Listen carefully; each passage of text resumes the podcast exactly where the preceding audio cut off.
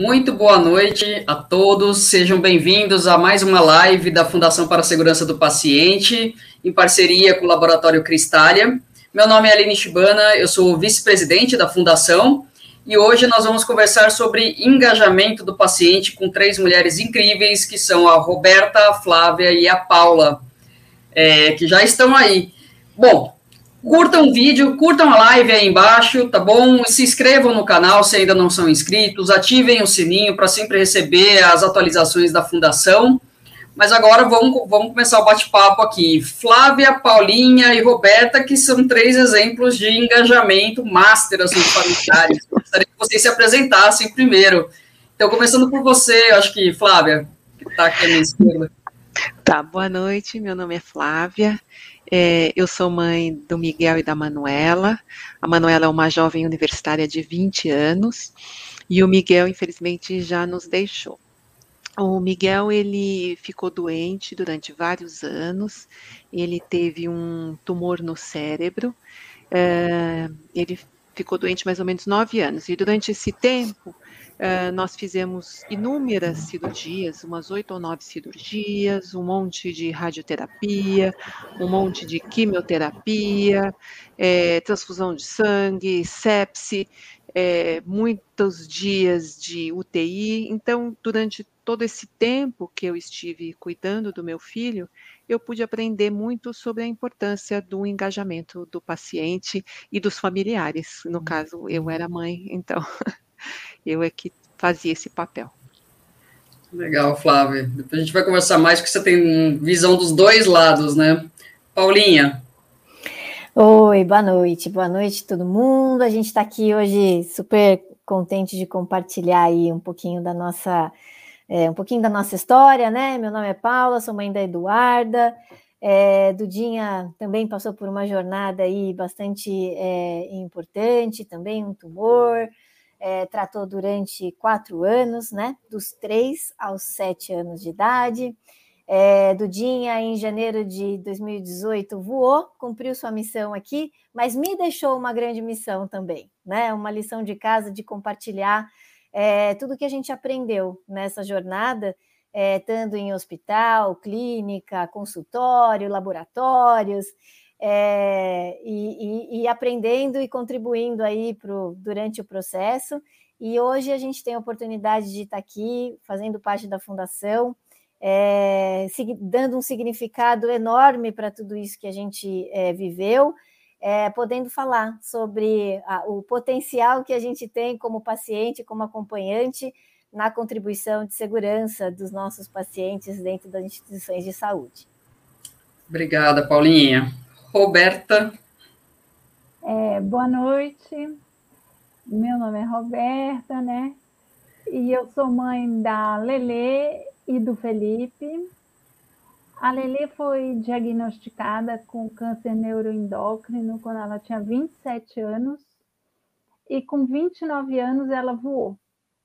Então, esses dois anos que nós passamos em hospitais, em quimioterapias, cirurgia, aconteceu de tudo nesses dois anos, e eu e ela completamente leigas em hospital, a gente tinha pouquíssimas passagens, a gente foi aprendendo com as internações, com os exames que foram necessários, com as quimioterapias, é, a ser um paciente e um familiar engajado.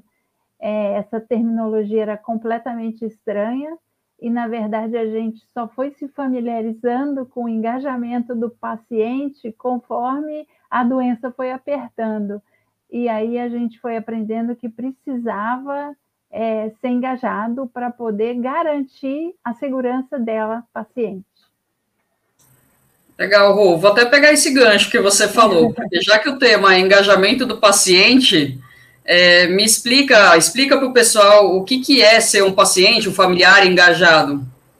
Então, é, tem duas palavrinhas mágicas que eu vou contar para vocês que eu aprendi na marra e vocês vão ter a chance de aprender só me ouvindo, é, não precisando passar por uma doença, porque se a gente já chega lá sabendo, fica mais fácil.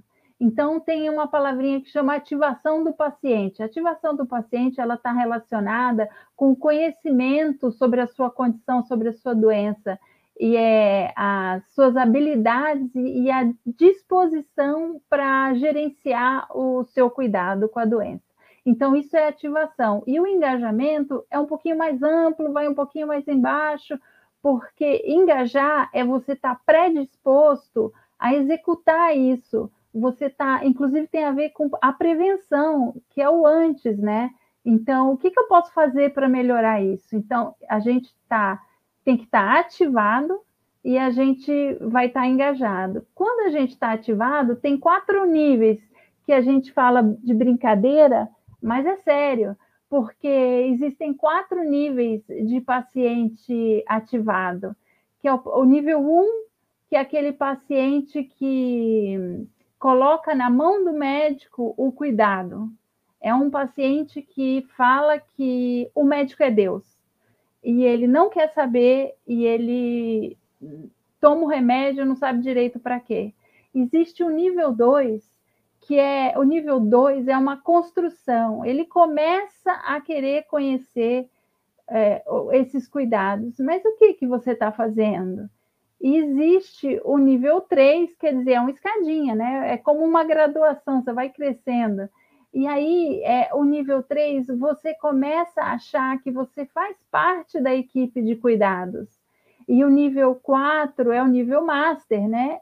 Em que você assume a responsabilidade pela gerência do seu cuidado, quer dizer, é, o médico ele é o responsável e ele que tem a técnica, ele que sabe cuidar, mas você quer a informação, você quer ouvir o que ele tem para te dizer sobre a sua doença e quais os caminhos que podem ser tomados, e você gerencia isso. Você não tem medo, você vai com a cara e a coragem. Então, e o que, que é o principal disso? O principal disso, na minha opinião, é cada um conhecer em que nível que está, para poder se posicionar. E outra coisa, o médico, quando ele vai ter aquele contato com você, também é importante que ele saiba que nível você é você é o nível 1, 2, 3 ou 4, porque tem gente que está no nível 1 e está feliz, não quer sair de lá, mas tem gente que quer sair e ele precisa aprender isso. Ouvi um termo engraçado esse final de semana, a Paulinha também ouviu, que chama alfabetização do, do paciente. Isso é sensacional, a gente precisa ser alfabetizado, a gente nunca é paciente, a gente não sabe ser, a gente tem que aprender. É isso. Legal, Ru, porque é, é antinatural, né? Na verdade, é. você ser paciente, ninguém aprende isso no colégio, nada. É. E você só vai aprender, por pior que seja, na prática, né? É, uhum. E aí, essa fase de engajamento é até interessante, porque vocês são exemplos do engajamento máximo, né? Na história. E aí eu queria que a Flávia contasse um pouquinho, porque a Flávia trabalha muito na fazendo a tradução das acreditações hospitalares, né? Que já teve, inclusive, para quem não sabe, teve uma live da Fundação falando sobre isso, da importância das acreditações para a segurança do paciente. E eu acho que a Flávia conseguiu fazer um paralelo né, disso, do que ela traduzia e acompanhava do conhecimento dela com a vivência. E a Paulinha também, como que foi isso, chegar nessa fase de engajamento e como isso impactou no tratamento da Dudinha? Queria ouvir de vocês duas.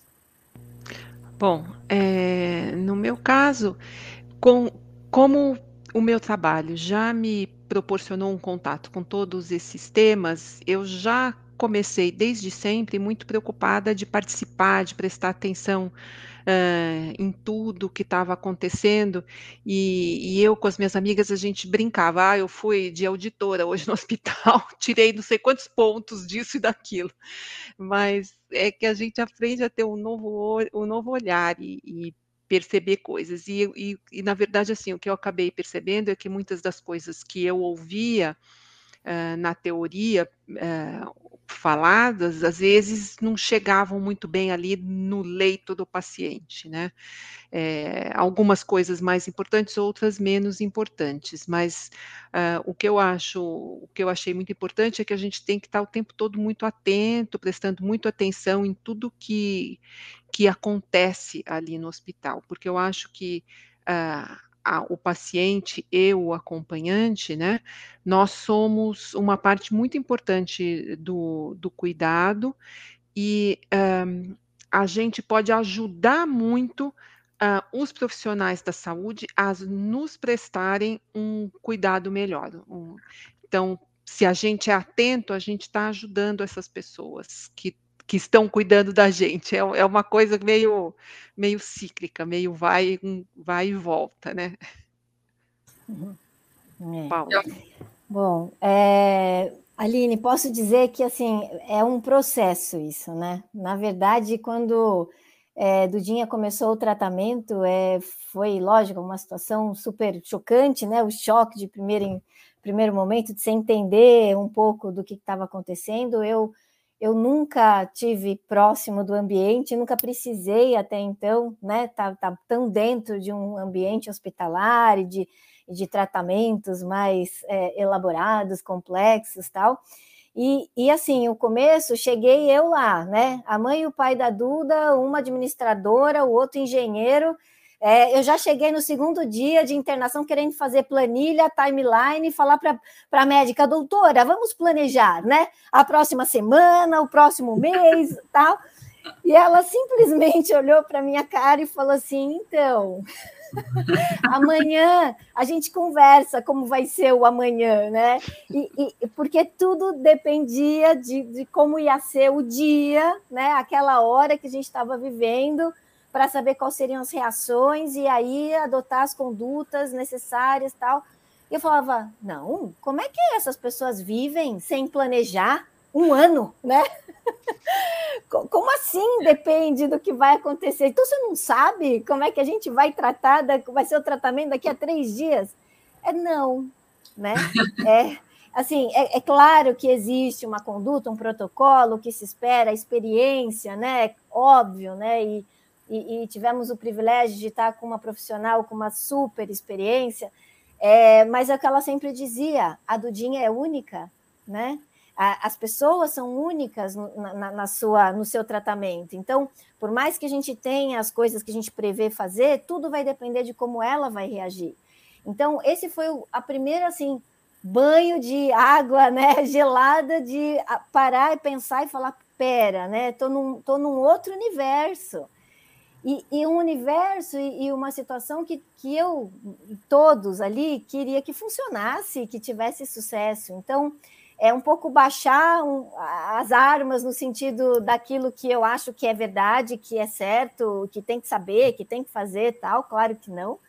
É, é, somar né, os, os, os, esforços, os conhecimentos, então, obviamente, né, com todo é, o conhecimento técnico né, da equipe, do médico, das enfermeiras, dos técnicos, do fisioterapeuta, da nutricionista, enfim, é, somado ao conhecimento do próprio paciente, né? É, e, e, de como a Dudinha funcionava, das preferências, das coisas que funcionavam com ela, do que não, do que ela gostava, do que não. Então, é, eu acho que foi, foi assim, foi caminhando, né, Aline? O começo difícil, né? Muitos desafios, muitas coisas que a gente vai digerindo e aos poucos aprendendo a, a somar, né? Porque eu acho que é, é aí que aí que a coisa, aí que a magia acontece, né? Quando a gente entende que ninguém está numa disputa num ambiente como esse, né? Entendendo de um lado profissionais, do outro lado paciente e familiares, muito pelo contrário, somos estamos juntos, né? É o mesmo jogo e todo mundo quer, ganhe, quer que ganhe, né? Então, é, eu acho que são, são N situações aí que a gente pôde aprender é, na prática né, como, como somar essas coisas. Mas, de novo, né, foi evoluindo. No começo não foi fácil, não. E não é fácil, né? E é até interessante porque a gente sempre conversa isso na fundação. A abertura dos profissionais de saúde ela é diferente também, né? Dependendo do grau de engajamento do paciente e dependendo, é claro, do profissional de saúde. A gente vê gente que não quer que o paciente dê pitaco em nada e tem gente que já aceita muito bem, assim. E eu acho que é importante salientar, vocês três vieram de fora da área da saúde, vocês não trabalham na área da saúde, então chegaram realmente marinheiras de primeira viagem total ali naquele ambiente. E como que foi assim para desbravar isso daí?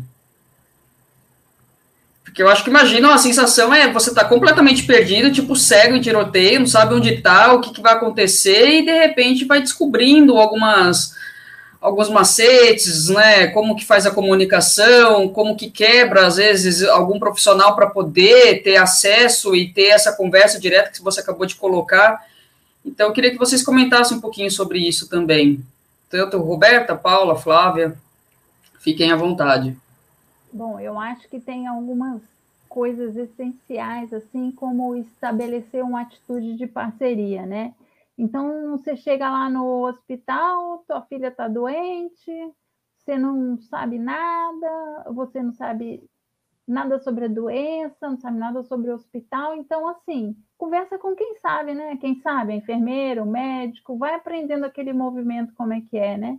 É uma atitude de parceria com os profissionais e ela tem que ser recíproca, né? Os profissionais também têm que ter essa atitude para dar certo, né? Então, algumas vezes não vai dar tão certo, que nem a Paulinha falou, né? De cara a gente toma uns sustos, mas aí a gente vai caminhando e vai encontrando as pessoas certas e vai conversando, e você vai se enchendo de coragem também, porque a doença assusta. Então, assim, às vezes ouvir sobre morte, ouvir sobre uma doença crônica que não tem cura, você vai ficando abalado. Então, você tem que ir procurando é, consolo, conhecimento para poder ir avançando nisso. E, e, eu também acho que tem que ser garantida é, todas as decisões do, do, do, paciente, quer dizer, as decisões, os valores, as preferências, as necessidades. A gente tem que trabalhar com isso, então você tem que mostrar isso, porque o médico não sabe, a Paulinha falou, é, cada paciente é único, então eu sou única, eu sei o que o meu corpo quer, o que, que como ele as coisas passam nele, eu estou sentindo uma dor aqui, mas para a direita, mas ninguém sente essa dor, o médico fala, mas fala, mas eu estou sentindo, né? E às vezes o remédio que funciona para um não funciona para mim, então eu tenho que ir falando, né? Com bastante é, carinho, com palavras é, calmas, né? Porque nem sempre você vai ser ouvido e algumas vezes você vai ficar nervoso, mas eu acho que o importante é sempre tentar retomar o, seu ponto de equilíbrio. E outra coisa que é muito importante é a educação dois tipos de educação, a educação de aprendizado e a educação mesmo, né? Você ser gentil com as pessoas que estão ali, porque nem todo mundo pode estar no seu melhor momento. Então, assim, é muita coisa envolvida, igual tudo na vida. Não adianta chegar lá e achar que é, é assim, é assado, porque não é. Então, tem aquele primeiro momento de conhecimento e depois o de demonstração de necessidade. Comigo foi assim, né? Foi uma, foi uma guerra, né? Foi uma luta foi fácil? Não foi fácil. Foi difícil? Foi difícil. E eu, assim, foram dois anos de aprendizado e no final ela morreu, parecia que era tudo em vão, parecia que eu fracassei. Mas aí também não era um fracasso, era assim, eu, eu tô aqui, eu tenho um recado para dar, eu quero que as pessoas é, passem por isso de um jeito mais fácil. Então, por isso eu tô na fundação, por isso eu tô aqui nessa live. Eu quero dar o meu recado. Então, é isso. É, eu acho que com relação a isso, né, o que a Aline estava falando, que tem profissionais que têm receptividade diferente, eu, durante o tempo que o Miguel ficou doente, que foram vários anos, eu, eu pude notar que houve uma mudança uh, de atitude uh, durante, nesses 10 anos que ele ficou doente, né? Uh, em termos da receptividade dos profissionais da saúde de considerar que uh, pacientes e familiares são parceiros e de abertura para a nossa participação. Agora, da que a gente estava falando, e também tem essa diferença, claro, tem um profissional que é diferente do outro, mas eu me lembrei de uma situação super específica, que quando o Miguel teve a sepse e ele entrou na UTI, e ele entrou em choque, e Aí eu, eu não me lembro exatamente o que estava acontecendo, era muito tarde da noite, eu não sei se era uma troca de plantão ou se eles estavam discutindo o caso dele porque estava muito grave. E eu estava ali na beira, na beira da cama, não sei o quê, daí eu vi aquele grupo de pessoas, ouvi o nome do meu filho, cheguei ali perto, assim como quem não quer nada, e fui ouvindo o que eles estavam falando, fui entrando devagarinho, até que alguém percebeu, ah, mãe, não sei o quê, né? Aí me perguntaram alguma coisa, daí eu eu falei, aconteceu isso e isso assim, porque nada, nada, expliquei tudo. E aí terminou, eu terminei de explicar, e daí o médico fazendo várias perguntas, era um médico jovem, ele me fez várias perguntas, depois quando terminou ele virou para mim e falou: "Você é profissional da saúde?" Eu falei assim: "Não, eu só sou mãe". Eh, quer dizer, ali foi uma situação em que eu pude participar super ativamente, porque um, porque eu busquei, eu fui chegando ali perto, me enfiando um pouco, mas também porque houve uma abertura da parte deles de me perguntar e me deixar falar, me ouvir e respeitar o que eu tinha a dizer. Foi um bom momento. Um péssimo momento, mas assim, um bom momento de, eh foi um momento horrível, muito difícil, mas um de muita participação e de um um trabalho legal dos profissionais de saúde junto comigo. Uhum. É, eu queria só comentar uma coisa que a Roberta falou, né, da gente, eh, diante do desconhecido, você sai correndo atrás, tentar se informar, ler, né, tal, enfim. E eu lembro muito que no começo do tratamento da Dudinha, eu tinha que saber, queria aprender de tudo, queria aprender o que, que era aquele bichinho, como é que ele se multiplicava, que que, do que, que ele vivia, como ele comia, que a gente vai dar um jeito nesse negócio, enfim, é, o que era cada coisa que, né, da, do, do, dos procedimentos que, que ela ia ter que passar e tudo mais. E aí eu lembro, e falando também, né, Aline, que você falou que depende muito dessa troca, né, e do profissional também que está do outro lado. Eu lembro que tinham pessoas que quando eu chegava de manhã, né, no centro lá de, de oncologia que ela tratava quando não estava internada, e eu falava, nossa, eu li um negócio assim, assim, assim, assim, na troca, né, para trocar informação e, e, saber se eu tinha entendido direito, né, afinal de contas, aquilo para mim era grego, né. É, e engraçado, tinham pessoas que reagiam é, super assim, é, mal com a questão, tipo, você está o quê? Você está estudando? Você está indo ler porque você não acredita no que eu estou te falando, né? É, outros falavam, o quê? Jura? Você achou esse artigo XPTO de não sei quando? Nossa, que bacana, que legal. Entendiam que a gente podia começar a falar um pouquinho, médio, a mesma língua, né? É, e eu falava, puxa vida, né? Então, o que, que eu comecei a fazer naquelas pessoas que eu sentia que eram mais reativas e achavam que eu estava querendo invadir o espaço, né? É, eu falava, sabe, é, durante o tratamento da Duda, eu tive o privilégio né, de, de, de, parar de trabalhar, de me dedicar a ela. Né? Tirei uma licença, a empresa me deu uma licença é, não remunerada para cuidar da minha filha que foi um, um, presente absurdo, né? Enorme, porque não tem coisa melhor do que você poder estar do lado, né? E aí eu falava assim: olha, aí já que eu estou aqui, eu não consigo, sabe? Eu não consigo ficar parada. Eu sempre fui uma pessoa que trabalhei tanto e tal, então eu gosto, eu brinco com ela, eu tô com ela o tempo inteiro, mas quando ela dorme, eu gosto de estudar. Você pode me sugerir alguma coisa legal que eu possa ler? então, aí a pessoa ficava sem graça e, e, falava, né? Dava umas dicas. E no dia seguinte eu voltava e falava: pô, obrigado! Você me indicou um negócio mó legal que eu aprendi. Então, isso, de certa maneira, ia quebrando um pouco o gelo, né? É, justamente para deixar mais do que claro que, de novo, né? Ninguém está numa situação como essa, querendo confrontar, disputar, né? Nada. Quem somos nós? Exemplos de pessoas que não têm nada a ver com a área de saúde, nunca estudaram para isso, nunca nada. É claro que não era, o objetivo não era esse, né? O objetivo genuíno era de cuidar do melhor jeito possível daquela pessoinha que estava lá, né?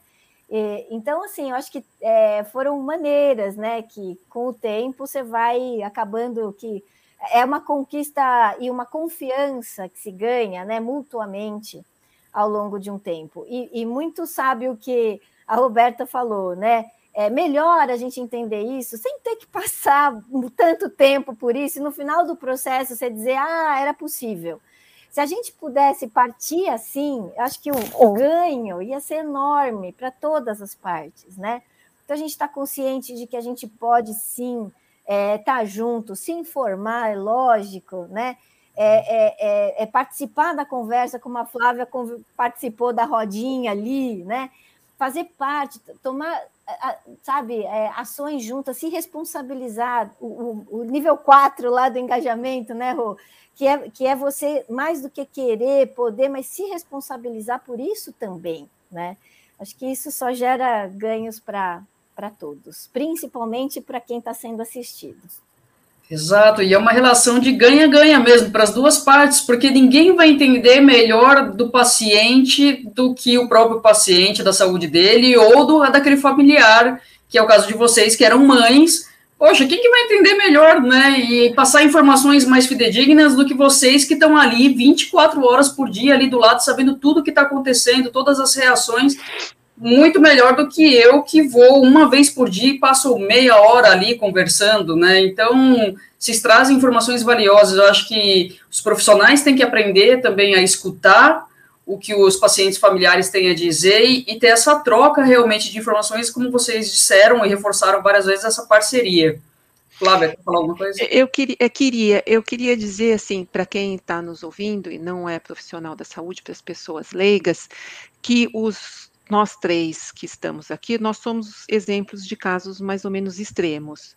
É, mas você não precisa ter um filho super doente para você entrar no hospital. Às vezes o seu filho quebra o braço, coisa boba, jogando futebol que uma coisa que acontece com toda criança, que é super saudável e benigno. E, e você vai no hospital, e mesmo aí, quando o seu filho quebra o braço no hospital, você pode ser uh, um paciente engajado ou um acompanhante engajado. Ou quando você vai dar à luz na maternidade, então, não precisa ser uma coisa muito trágica. Eu acho que todo mundo, em algum momento, vai precisar usar o sistema de saúde, e eu acho que ter essa atitude de colaboração e parceria com os profissionais da saúde é uma coisa que vale para todas as situações. E, to, e vale para todo mundo, todo mundo sempre vai precisar disso. Quase que precisava ter essa matéria na escola das crianças, porque é inevitável. Em algum momento você vai precisar de um médico. Exato, em algum momento você vai ser paciente. Não tem, acho que, muito como fugir disso, né? E eu acho que esse engajamento são vários aspectos. A gente está falando, claro, né, de como quebrar essa resistência, melhorar a comunicação, e no caso de vocês foram histórias mais crônicas mas como a Flávia bem reforçou, tem várias medidas que a gente pode tomar para ser mais ativo, mais engajado no cuidado, desde levar as medicações anotadas certinho, bonitinho, que facilita muito a vida do médico, facilita muito para transpor para prescri prescrição hospitalar, você falar de alergia, falar que não quer tal medicamento porque você passa mal, você tem direito, né, de falar tudo isso. Na verdade, a saúde é sua. E até interessante, acho que é importante salientar para quem está escutando que existe um curso, né, que a gente fez um tempo atrás, né, criado por pelas três mais Amara, que não está aqui com a gente hoje, que chama Cuidado Comigo, que elas passam todos esses conhecimentos de familiares engajadas, né, nesse curso para justamente mostrar que é possível, quais são os pontos de atenção quando você vai internar, quando você vai procurar o sistema de saúde, e a gente até separou num, numa conversa anterior alguns pontos importantes, que aí eu vou pedir para vocês me explicarem melhor como que é isso, o engajamento, por exemplo, na troca de plantão, que eu acho que vocês têm umas sacadas assim fantásticas. ah, sei lá, podemos, vou falar um pouquinho aqui, né? Depois a gente, a gente vai trocando ideia. É, bom, é, troca de plantão, no caso, né? Quem está internado já há alguns dias, né? De novo, é o como a Aline falou, né? É, passa ali algumas horas super intensas tal, mas aí a pessoa vai embora para casinha, tudo, né? E, e o paciente continua ali, essa continuidade, enfim, pode levar dias, semanas, meses, né? É, e eu sentia muita assim, é, dificuldade, às vezes, de é, que as pessoas, quando chegavam, trocavam o plantão, e claro, aquela correria, né, de ter que passar um monte de informação para cada um, olha o prontuário, tarará, e às vezes a pessoa chegava e, e, e, e, difícil, né, de entender que se tinha medicação, que já tinha atrasado, que agora precisa corrigir, e que de manhã é, tinha dado uma alergiazinha tal, mas foi uma coisa entre tantas outras que não deu para anotar direitinho lá no prontuário, né? Então passou batido. É, então, assim, eu lembro muito da gente fazer as passagens, era passagem 1 e 2, né? A passagem 1 de plantão era lá no, com a turma da enfermagem tal, não sei o quê. Quando cada um ia para o seu para o seu quarto lá, cuidar tal. E chegavam no quarto da Dudinha, já falavam, vamos lá, agora passagem de plantão 2, né? que a gente conversava um pouquinho. É, eu, eu, eu fazia assim uma necessidade muito básica de saber é, a prescrição médica da Duda, como eram muitos medicamentos durante 24 horas, então eu não conseguia ler aquele papel complexo, cheio de linhas. Então eu desenhava na parede lá um papel, uma linha do tempo com o horário das seis às seis, né? E aí as, a gente via durante as 24 horas tudo que ela tinha que tomar. É, e aí a pessoa, quando chegava do plantão, já ia para a parede direto, né? Vamos lá, vamos lá, mãe, me diz aí, onde é que a gente está nessa linha tal. Então, assim, era uma maneira de de ajudar nessa passagem que a gente, olha, dá para entender o quão complexo é, né, do lado dos profissionais, porque você está chegando zerado com alguém, por exemplo, pode ter passado uma madrugada desesperadora, né, e que isso vai trazer N efeitos para a manhã inteira, né, mas, mas para aquela pessoa é, no, é novo, né, não é ela que passou ali oito horas, né, naquela, naquele perrengue todo. Então, assim, acho que é complexo mesmo, até de absorver, de tal, e entrar no ritmo. Então, algumas coisas acho que ajuda, né? É, é a nossa linha do tempo ajudava para as pessoas entenderem como estava sendo, como que ia ser, etc, etc. E às vezes até falavam, ah, agora eu entendi. o que, que a gente tem que fazer com a Duda nas próximas quatro horas? Eu, ah, valeu, galera. Era, esse era o objetivo, né? Então, acho que troca de plantão é, é, é, é super, é super importante e, e, acho que a gente pode ter mecanismos, sim, de, de contribuir também para essa assimilação e essa continuidade né, do, da, do tratamento ao longo de, de novo, dias. Né? Acho que uma dica prática para troca de plantão é assim, tipo, sabe aquele cafezinho, quer dizer, no caso do meu filho, por exemplo, o Miguel, que já era, não era criança mais no final, já tinha uns 18, 19 anos, eu já podia deixar ele alguns minutos sozinho no quarto. Então, assim, troca de plantão não é aquele momento que você vai descer para tomar o café e largar ele sozinho, se você sabe que tem um medicamento para tomar, ou de estar tá com a, com atenção redobrada, você pensar, ó, tomou esse medicamento, essa hora tem que tomar nesse horário, está perto da troca de plantão, aí você fica alerta, fala, olha, tem aquele remedinho, você pode dar uma olhada, por favor. É um momento de, de mais atenção, tanto do paciente quanto é, do acompanhante? Eu tinha duas questões. Eu tinha uma filha com 27 anos, que era uma psicóloga, então é da área da saúde. Eu tinha que alinhar primeiro com ela, senão tomava bronca. Então, eu alinhava com ela. Então, no começo, esse negócio da passagem de plantão, eu comecei a achar um pouco estranho, que algumas coisas davam errado. Aí eu olhava para ela, tipo, vou falar, vou falar. Aí eu falava para a enfermeira: esse remédio deu às seis e meia, porque trocava o plantão às sete da noite, né? E eu falei: mas esse remédio deu às seis e meia. Aí a Lele olhava para mim e falava: mãe, fica quieta. Aí eu falei: não, é sério. Eu deixou. Aí eu ia lá, olhava o remédio e via: esse remédio já deu. Aí a enfermeira confiava, né? Ela falava: bom, pelo menos vou conferir. Aí ela voltava e falava: é, realmente já deu. Aí eu falava, nossa, que estranho. Aí eu comecei a ficar de olho na passagem de plantão, de enfermeira. Às vezes o médico de plantão também troca, tirando o médico da Lele, tem o médico de plantão. Então aí eu comecei a ficar esperta. E quando eu dei essa, esse primeiro, falei, não, esse remédio deu às seis e meia. É, e a enfermeira me ouviu e ela foi lá conferir. Eu falei, nossa, é importante eu falar, é importante. Eu falei, viu, filha, é importante eu falar, não vou ficar quieta. E aí, a partir desse dia, eu fotografava o remédio, né? chegava lá com a bomba, com. Né, né, eu fotografava, porque eu não conseguia decorar os nomes, eu fotografava. E aí, quando eu ficava desconfiada, ia nas minhas fotos lá, olhava e falava. E como é muito remédio, é um tratamento complexo, né? Então, aí ela falava, mãe, tem certeza? Eu falei, tenho, filha, tenho certeza. Ela falava, deixa passar esse. Eu falei, não, não deixa passar esse. E aí, então, é, Passagem de plantão é um momento crítico.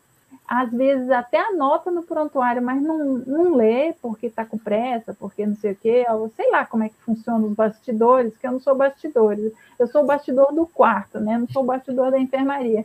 Então, não custa conferir, seja delicada, se você sabe, comenta, se você está desconfiada, comenta. E, e, eu também acho que não é só para câncer ou doenças crônicas ou internações complexas, é realmente, que nem a Flávia falou, ah, quebrou a perna, vai dar ponto na cabeça porque caiu e bateu a cabeça. Fica, fica olhando. Então, por exemplo, meu filho, ele tem problema com o hospital. Não sei se é medo, mas tem algum sentimento. Então, a gente foi uma vez dar ponto na cabeça e ele começou a surtar com o enfermeiro, falando: Mãe, tirei ele daqui, ele tá querendo me matar. E eu falei: Não, filho, só quer dar ponto, você se cortou e tal. Aí o enfermeiro falou: Nossa, eu não vou me aproximar se ele tá com esse sentimento, né? Então a gente teve que tratar o sentimento dele para depois costurar. Então, assim, foi uma coisa legal o enfermeiro ter falado para mim: Eu não vou dar o ponto enquanto ele não se acalmar, né? Então, a primeira foi se acalmar e depois dar o ponto. Então, tem coisas você pode fazer sempre, né? Com educação, gentileza.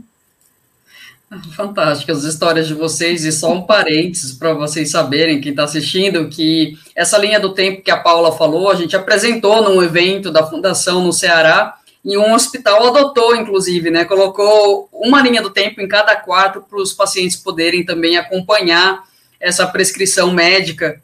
E eu acho que uma outra sacada que vocês deram também no Cuidado Comigo são esses medicamentos que não podem atrasar, tipo antibiótico. Putz, não coloca, né? Pede para não prescrever perto do horário da troca de plantão, porque inevitavelmente vai atrasar, até ter a troca do funcionário, pegar o plantão.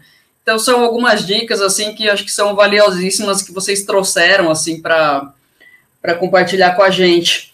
Acho que a gente falou da troca de plantão e aí é procedimento cirúrgico como que a gente pode participar disso, né? Porque eu vejo assim, eu como anestesista, a gente faz o checklist de cirurgia segura antes de começar a, a cirurgia, né? Aquele checklist com todos os pontos que são importantes para que o, a, o ato, tanto anestésico, cirúrgico, corra né, de forma segura, sem nenhuma intercorrência, nada importante seja esquecido. Mas como que, de repente, esse paciente ou familiar, que é no caso de vocês, né, que acompanharam os, os filhos podem participar também. Né? Isso assusta vocês escutarem o checklist, por exemplo? Paulinho, eu sei que entrou no centro cirúrgico. Nossa, ador, adorava participar de checklist, gente. Quer, quer dar mais importância para a mãe do que participar do checklist, gente? Nossa, é, de verdade, pode ser uma coisa tão simples, mas que te, te coloca dentro da, da situação que é, é, é, torna a gente muito cúmplice da coisa, né? Assim, muito junto mesmo, muito é, é, compromisso, né? Eu acho que e confiança, né? Mais uma vez, claro, né? É, e aí eu acho que nas questões dos, dos procedimentos, eu sempre eu sempre pensava bastante ali, né, assim, na prévia, né? Então, nessas conversas prévias super importante, tal, tá atento, contribuir com tudo que você pode mas eu sempre explorava bastante também o durante e o depois, né? Porque às vezes também é, o que, que a gente pode esperar no pós, pós-operatório, né? Na recuperação, o que, que vai ajudar mais ou menos? Porque às vezes tá, tá todo mundo tão focado no procedimento em si que beleza, depois a hora que volta, tal, acorda, estuba, tal, tá tudo bem, tchau. Aí você fala, calma, né? Calma, não é bem assim, agora, né? É, então, então, assim, é, é sempre conversar muito que vai te preparando também, né? Para e, e, eu acho que quanto mais, acho que isso é uma coisa tão importante, né? Quanto mais a gente está é, é, para o engajado, né? Para aquele que quer estar tá junto, se estiver informado e se tiver é, é, é, mais domínio da situação, no sentido de conseguir prever um pouquinho as possibilidades, né? Prever o que realmente vai acontecer não dá, mas pelo menos estar preparada com plano A, B, C e D, né? É, é que a gente acalma. E, e se as pessoas estão tão, tão calmas, tão tranquilas, tão confiantes, é, isso, isso vai espalha para todo mundo, espalha para a equipe médica, né? Para a equipe de retaguarda, para quem está cuidando, para obviamente, no caso, se é o paciente, né? Se você é um familiar, o paciente, né? E nada melhor do que um paciente tranquilo, né? Para passar por um processo como esse, né? Então, eu acho que é, essa investigação, né? Do antes, do durante e do depois ajuda muito a gente a, a voltar de um procedimento assim e você ter todas as condições para que a recuperação seja a melhor possível. ajuda, inclusive, a ajustar expectativas, né, do, do paciente e do familiar em relação ao pós-operatório, como que vai ser, porque eu acho que não tem nada pior do que um marinheiro de primeira viagem se ver, de repente, com uma situação que não era esperado, pelo menos na sua expectativa, mas para a equipe era né? E você fica desesperado, aí vai entrar em contato e fala: não, mas isso daí é normal, ah, esse sangramento no curativo é normal, só que é normal para gente, né? Que está no dia a dia, mas para quem está vivenciando isso pela primeira vez, não, né? Isso mesmo. Tá certo. Alguém quer colocar mais alguma consideração, Flávia? Não, isso era uma coisa que eu sempre perguntava. Eu perguntava sempre para o cirurgião, quanto tempo vai demorar a cirurgia? Ele falou, ah, não sei. Eu falei, ah, doutor, tem que me falar alguma coisa. Que momento que eu posso bater lá na porta do centro cirúrgico desesperada? Se não, porque assim, se ele me falasse, as cirurgias do Miguel eram cirurgias neurocirurgias da cabeça, eram cirurgias longas. Então ele falava, vai demorar seis horas, então seis horas eu dava uma volta, ia passear, não ficava lá com uma hora, já ia ficar lá importunando na porta do centro cirúrgico, enchendo a paciência da enfermeira, pedindo para olhar. Eu dava um tempo e a partir depois do tempo eu ia lá ver, olha aí como tá, tem alguma notícia, pode saber, né? Acho que isso é importante para gente, a gente também ficar mais tranquila. Porque você fala, não, tudo bem, seis horas, está demorando, já está quatro horas, mas está dentro do tempo esperado. É, eu, eu, eu acho, de novo, né, que informação é tudo. É, informação traz segurança para o paciente, informação traz tranquilidade para o familiar. É, então, assim, você tem que saber. E se você está acompanhando um paciente, ou se você é o paciente, e você não está satisfeito com a informação, tipo, você se sente na penumbra, na sombra, você não sabe o que vai acontecer com você na cirurgia, é, pergunte. Porque às vezes o médico também, ele está calejado, né? Às vezes ele fala demais, as pessoas, ah, falou demais. Eu, então, para ele é difícil também. Então, pergunte. Pergunte o que, que você quer saber, é, tudo, a informação te traz tranquilidade, você sabe o que vai acontecer, o tempo que vai demorar, se é uma cirurgia que vai botar placa, pino, se é uma cirurgia que vai abrir o peito, o coração, botar estende, se é uma cirurgia que vai tirar um tumor maligno, eu não sei, eu acho assim que você tem que inclusive saber o que pode acontecer, quais são, qual é o espectro do que pode acontecer nessa cirurgia. O que eu acho que move muito um familiar é o medo, né? O que não move, né? Ele tem medo de saber o que, que pode acontecer, ele tem medo de ouvir a palavra morte ou a palavra é, existe um risco, né? Mas é melhor saber antes para você ficar tranquilo e, poder saber quais são suas opções. As minhas opções são essas. É muito importante a informação. Legal. Gente, só para vocês saberem, tem o pessoal no bate-papo super ativo, fazendo muitos comentários bacanas aqui. Eu acho que vale a pena depois ler. A gente tem selecionado alguns, mas a Cássia até falou que nessa passagem né, do Huddle familiar, que deveria ser mais empático e de acolhimento. Né? As passagens sempre são frias, secas e diretas, esquecem que tem um ser humano ali. Então, realmente, quando a gente vai lá passar, passa a equipe multi, muitas vezes a gente fala do paciente e acaba esquecendo que, que o paciente e o familiar estão ali, né, gente? Né? Não, é, não é isso. O Marlon também está aqui participando, Best Nursing, Tatiane, Luísa, muito bacana. Obrigado pela participação de vocês. E aí, eu queria também, é, a gente já está quase indo para o final da live, mas eu não queria perder uma coisa que é muito importante, que eu acho que muitas vezes é negligenciada, porque eu sou presidente da comissão de prontuário do meu hospital, e eu vejo muito problema com sumário de alta. E é um documento assim que é importantíssimo, né, para o paciente, para o familiar, ir embora com esse documento preenchido. E aí eu queria ver assim a visão de vocês em relação a isso, o resumo de alta, o momento, né, dessa alta e também das, das orientações de alta. Essencial, super importante. É, e é uma coisa também que no começo, quando o Miguel ficou doente a primeira vez, lá em 2007, eu acho que nem tinha isso, isso é uma coisa que foi sendo uh, implantada depois. Os primeiros e resumos de alta do Miguel eram muito ruins, assim, com poucas informações, informações muito pobres, mas eu acho que é essencial que o paciente saia do hospital sabendo tudo o que foi feito, todos os procedimentos, os remédios que tomou, é, exames que fez, porque esse documento é o que vai permitir a continuidade do, do, do tratamento. Enquanto a gente não tem aquele super prontuário eletrônico na nuvem que todo, todo mundo acessa e está tudo escrito lá, ter esse pedacinho de papel é muito importante. É, eu, eu, sempre pensava assim, é, eu, deixa eu ler aqui, ó, a saída. Eu preciso entender. e às vezes, assim, é, tinha coisas que, que não dava para decifrar, né? É, por ser um termo técnico e tudo mais, sendo que eu não sei, aquele papel para mim vai ser uma referência. Se a Duda, uma semana depois, tivesse uma gripe e eu tivesse que, sei lá, tivesse na praia, tivesse que procurar um médico, eu, eu ia levar. Eu falar, ó, oh, uma semana atrás ela fez isso, isso e isso, né?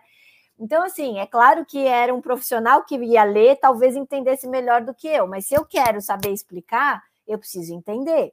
Então, é, também era muito comum falar: ah, legal, alta da Duda, ah, legal, vai ser quando? Meio-dia? Ah, bacana. Então, pode crer que ela vai liberar o quarto uma, uma e meia, porque até a mãe entender tudo que está escrito lá era normal, eu tinha que ler, tinha que entender, beleza. E foi muito legal, porque aos poucos, assim, a gente foi até né, mudando umas, umas formas de descrever, o que ajudava muito depois as, as, outras, né, mães e pais e avós, enfim, todo mundo leigo que sabia da importância daquilo. E uma vez a gente teve uma passagem assim que foi super crica e que foi isso que também me ligou um baita de um alarme na cabeça, porque ela saiu com um monte de remedinho para tomar e um deles era eu, eu, não sei se tem que, que, faixa era, né? Mas era só um metadona, né? É, de horário que era fundamental que ela tomasse no horário. E eu chego lá, voltei para casa, deixei ela em casa, fui na farmácia comprar o que faltava. E aí eu tive a, a notícia às seis horas da tarde, ela tinha que tomar às oito, de que aquela receita não era suficiente, né? Que é um super remédio controlado e que eu precisava de uma receita especial. E aí eu tinha que voltar 15 quilômetros até o hospital para buscar a receita nova, né? Uma sexta-feira, às seis horas da tarde, em São Paulo. Pessoal, não, não, né? Eu ia levar três horas para chegar no hospital, conseguir o um negócio, voltar, comprar e poder. E ela tinha que tomar metadona às oito da noite. Então, assim, foi, eu fiz um fuá na farmácia que eu falava: minha filha precisa tomar esse negócio, eu preciso levar de qualquer jeito, não sei o que, não, não podemos vender, não podemos vender. Então, assim, a partir daquela, daquele momento, e aí, assim, né, tive anjos aí me ajudando, um liga para um amigo, o outro não sei o quê, um vai de moto para o hospital, pega a receita, sai correndo, não sei o quê, até que deu tudo certo, né? Cinco para as oito da noite chegou o remédio na minha casa. Mas é, depois desse aperto, ai, ai, ai. Mas eu queria saber de tudo ali, receitinha por receitinha. Deixa eu ter certeza que a receita tá certa, minha gente, porque olha, que apuro. Mas é, aprendemos. Eu, eu também aprendi assim, igual a Paulinha, porque a primeira vez que a gente saiu do hospital, uma internação longa, e a gente estava feliz que ia sair, porque a minha filha falava para mim toda hora: mãe, vamos sair logo, vamos sair logo, dá que o médico se arrepende e vai segurar a gente aqui, porque ela tinha uma ansiedade para ir embora do hospital louca, né? Aí eu falei: é mesmo, junta as roupas, a coisa principal é juntar as roupas, junta as roupas que nós vamos embora. E aí vem a enfermeira com as folhinhas da o resumo da alta. Aí ela tá lá te explicando primeira vez, eu falava, ai, menina, não precisa ler, não. Depois de linkar, não precisa ler nada disso, não. E pegar um papel, botando na sacola com as roupas, que o principal é junta as roupas, junta as roupas. Comigo, chegando em casa, falei para ela, e aí, filha, vamos dar uma revisada no papelzinho agora? Vamos. Ih, mãe, precisa comprar umas coisas que a gente não tem aqui. Ih, mãe, que não sei o quê. Eu falei, nossa, filha, e os horários? Não, eu não me lembro que hora eu tomei isso aí. Eu falei, nem eu não lembro. E como é que a gente vai continuar de 8 em 8 se a gente não lembra o último horário que tomou e não está anotado no papel também? Aí a sorte que o, o hospital disponibilizava um telefone, tipo assim, se resume da alta, tem lá o telefone, você quer perguntar uma dúvida? Liga. Porque eu acho que meio que eles sabiam que a, a gente está tão afoita para sair que, né, junta a roupa e o resto. Aí, essa vez a gente tinha que saber o horário para continuar a tomar o remédio. Aí nós ficamos ligando aquele telefone, mas sofremos, porque até atender a enfermeira certa para ver o último horário dela para poder não sei o quê. Aí também a gente foi esperta. E aí, resumo da alta virou assim o um momento sagrado. Eu falei, filha, calma nesse momento que é o resumo da alta. Eu preciso saber a medicação, como que vai continuar tomando. E não, às vezes não é só a medicação, às vezes tem oxigênio, às vezes tem alimentação parenteral, a coisa vai complicando, né? Então, é, resumo da alta é muito importante, porque em casa você vai dar continuidade ao que o hospital estava fazendo. Então, você precisa prestar atenção, fazer certinho, porque senão dá um revertério, e dar revertério em casa é ruim. e o resumo da alta que é importante, não é só o resumo da alta da internação. A gente que teve nossos filhos que foram pacientes oncológicos, o, a quimioterapia é super importante, porque tem aqueles nomes de medicamentos impronunciáveis, nem um ser humano normal vai lembrar o nome daquilo depois. Aquilo lá tem que ser dado por escrito para o paciente. Tomou tanta, tantos ml, gramas, miligramas, o que quer que seja, de tal droga, uh, por tantos ciclos. Tem, isso tem que estar super bem escritinho para a gente poder saber é, o que foi feito exatamente e porque às vezes tem uma intercorrência no meio do você tem que correr para um pronto-socorro, você fala, ó, tá tomando isso, isso e aquilo, né? E eu acho que também é importante né, é, salientar que entre essas orientações de alta é importante orientar também para o familiar e para o paciente que estão indo embora para casa os sinais de alerta, né? Quando é, tá bom, tá indo embora para casa, mas quando é que tem que voltar correndo para o pronto-socorro? Quando é que tem que voltar correndo para o hospital? Porque às vezes você vai lá e fala assim, ah, tá fazendo uma febre, vou segurar um pouquinho, vou dar uma dipirona em casa, mas não, às vezes é um sinal de alguma coisa muito mais grave, né? E eu vejo muitos profissionais pecando por não orientar sinais de alarme e esse paciente vai ter algum evento em casa, alguma complicação por conta disso. Ó, gente, estamos indo para os cinco minutos finais, assim, da, da live, passa voando, né? Eu queria, assim, que vocês fizessem as considerações finais, as, principalmente dando um recado para o pessoal que está assistindo ou que vai assistir a gente mais para frente, da, da, assim, acho que das vantagens, né, de ser um profissional engajado. Eu sei que não é fácil, um, familiar, um, um paciente engajado, eu sei que não é fácil, mas vocês fizeram isso com maestria, então façam as considerações finais, começando pela Flávia, aí depois Paula, Rô, termina. Ah, eu acho que é, é, é a ideia de que o cuidado, a saúde é do paciente e, portanto, nós somos os principais interessados em nos cuidarmos e que o profissional de saúde está ali para nos ajudar e nós estamos ali também para ajudar os profissionais da saúde. Juntos, profissionais da saúde, pacientes e familiares, nós somos o time que vai cuidar melhor de cada pessoa. Legal, obrigada, Flá. É isso aí, é, é, colaborar, trabalhar junto, só, só pode potencializar a, a, a chance de sucesso, né? É, é, e acho que não tem dúvida nenhuma. É, nesse caso, um mais um é muito mais que dois, né? É, é uma soma é, que só pode trazer mais sucesso para quem está precisando do atendimento, né? Do, do suporte. Então, é isso aí, podemos e devemos fazer parte desse processo todo, nós como pacientes e acompanhantes. Obrigada, Paulinha.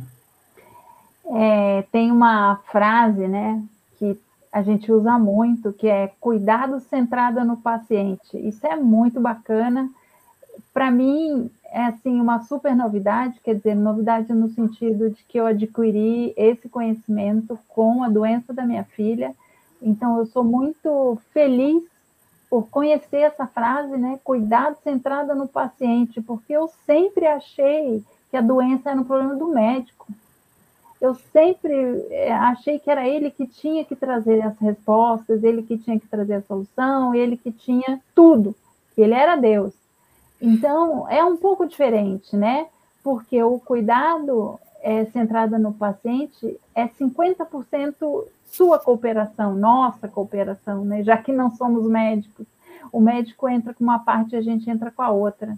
Então, é mesmo uma parceria, e quando a gente consegue estabelecer essa parceria, parceria em qualquer momento que a gente precise deles, é muito mais seguro, é muito mais saudável, é muito mais tranquilizador, é muito mais tudo. É, embora difícil, muito possível e muito bom, muito positivo. É isso que eu queria passar de mensagem. É, busquem essa parceria toda vez que vocês precisarem, olho no olho, é, fala quem vocês são, o que vocês sentem. É, para o médico é bom também isso aí, traz vida. Obrigada, Rô. Bom, eu queria agradecer a presença e de vocês três, assim, reiterar que eu sou muito fã de vocês e ainda da Mara, né, que não participou hoje com a gente, mas eu sei que está online, por, assim, eu acho que é justamente por vocês compartilharem tantas a, a, essas vivências conosco e com as pessoas, para que elas possam, de fato, participar do cuidado que eu acho que é tão importante. O pessoal está pedindo mais lives como essa, prometemos que no ano que vem terão várias, né, talvez até um novo Cuidado Comigo, esperamos que sim, né, um curso para poder passar mais informações, com mais tempo. É, teve gente que falou aqui, Rô, cenário especial, especialíssimo, né, porque a Lelê está aí atrás. e, então, bom, fica meu agradecimento a vocês, agradecimento ao pessoal que nos assistiu, Acompanhe a gente, continue acompanhando a gente nas redes sociais, que ano que vem vai ter muitas novidades. Queria agradecer a parceria do Cristália esse ano, que nos apoiou com essas lives, que sempre apoia a Fundação para a Segurança do Paciente. E dizer que o certificado já está disponível a partir de amanhã. Para quem não sabe como adquirir esse certificado, é só entrar lá no Instagram, que a Júlia colocou lá o passo a passo. E Agradecer também a Júlia e a Lilian, que estão aí no backstage, possibilitando tudo isso. Boa noite para vocês, muito obrigada mesmo, meninas. Obrigada. Boa noite, pessoal. Até a próxima. mora no nosso coração. Obrigada. Você é o máximo. Obrigada, Júlia, todo mundo. Todo mundo. Beijo, gente. Beijo.